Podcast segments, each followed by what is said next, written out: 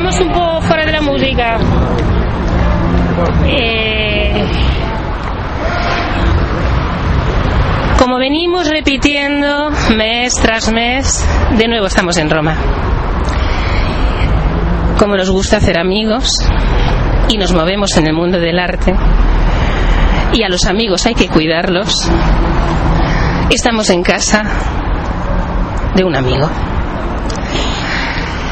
Ese amigo que ya le saludamos el día 13 de enero de este año que está terminando, eh, nos ha abierto de nuevo las puertas al mundo del arte de Asociación de Arte Ocre y Oro, hermana de Noches de Alhambra, con la que estamos hablando.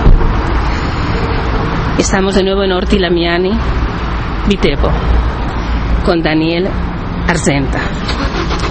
Este hombre simpático, acogedor y creo que ya es un amigo que bueno pues eh, nos ha vuelto a instalar la obra de nuestra casa.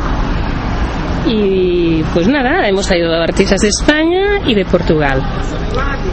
Tenemos eh, artistas también de la música como son Gianni Gandhi compositor y Oriana la cantante de jazz que tiene esta voz impresionante y bueno tengo a Daniel que me está haciendo así así con la cabeza sí sí sí sí y... Pero yo luego se lo explico.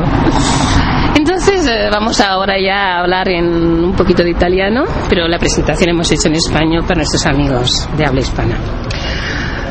Buonasera, Buonasera. Daniele. Siamo in via Giolitti, vicino a Termini, e con questo evento musico plastico, certo?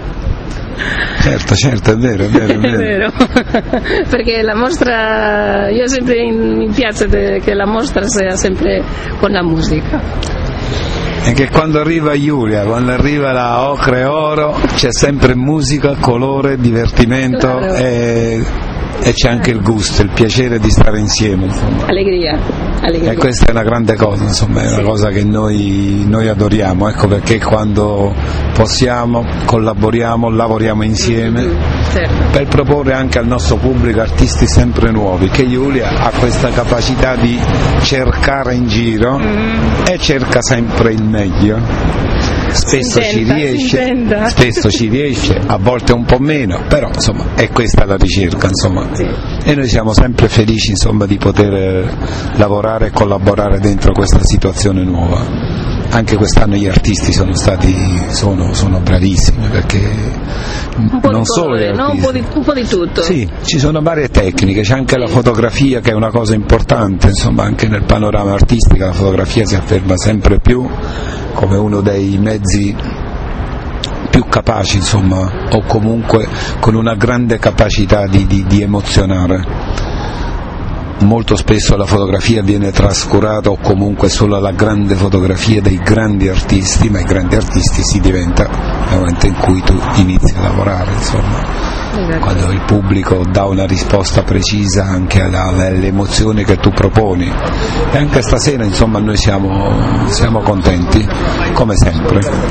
Siamo contenti perché gli artisti sono straordinari, la cantante con Gianni, con la sua solista poi sono straordinari, Straordinari. che è una cornice perfetta in una Roma che per fortuna oggi è, una- è stata una giornata bellissima Sì.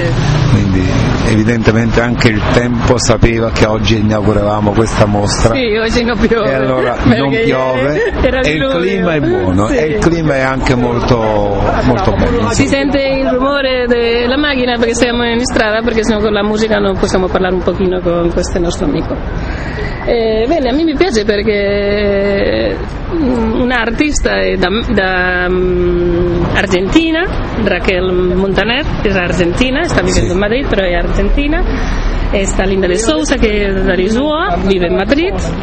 E sta mm, Joao Feijó, che è di Lisboa, sta vivendo a Lisboa, che è arrivato questa sera. La gente Questa ha sera fatto ha viaggio grande, Ha fatto un viaggione velocissimo per arrivare qua in tempo con le sue opere, che è una cosa da matti, cioè cose che succedono solo qui probabilmente. Però io sto contenta perché... eh, All'ultimo momento abbiamo attaccato le sue opere. eh, sì, sì. chiamano se vuoi dire qualcosa. E, mm, grazie. E, e io sono contenta perché la gente, la Spagna è prossima, però bueno, sono 1500-2000 km, no? E sono contenta perché sono 4-5 artisti della Spagna, senza contarmi a me, che sono venuti espressamente per... E poi sono tutti presenti, che è la cosa Esatto, bella, sì. perché è un bellissimo viaggio. Sì. La città è straordinaria, Sì. la galleria, l'organizzazione, le opere, insomma, è una cornice perfetta. E dopo eh, abbiamo parlato di fare da, da qui due settimane cambiare la, la opera perché abbiamo portato Sì. Anche questa è un'altra novità, perché noi durante la, è un work in progress, come si dice, insomma, toglieremo queste opere, ne aggiungeremo delle altre, Mhm. sempre con la stessa mostra, con gli stessi artisti, in maniera tale che comunque chi, eh, lo spettatore, comunque chi fruisce dei servizi dell'arte così, ha possibilità di vedere un lavoro anche molto più, come dire, a lunga, a lunga scadenza, insomma, dell'artista. E quindi noi faremo questo anche in questa galleria. io aspetto che a primo di anno si dice a primo di anno e possiamo fare un'altra, un'altra mostra con un altro gruppo differente di artisti della Spagna E perché no, perché e, no? e Perché vediamo no? che cosa Ne uscirà sicuramente una cosa buona, con questo è il nostro Lamiane e augurio. con, e con Daniela Zenta.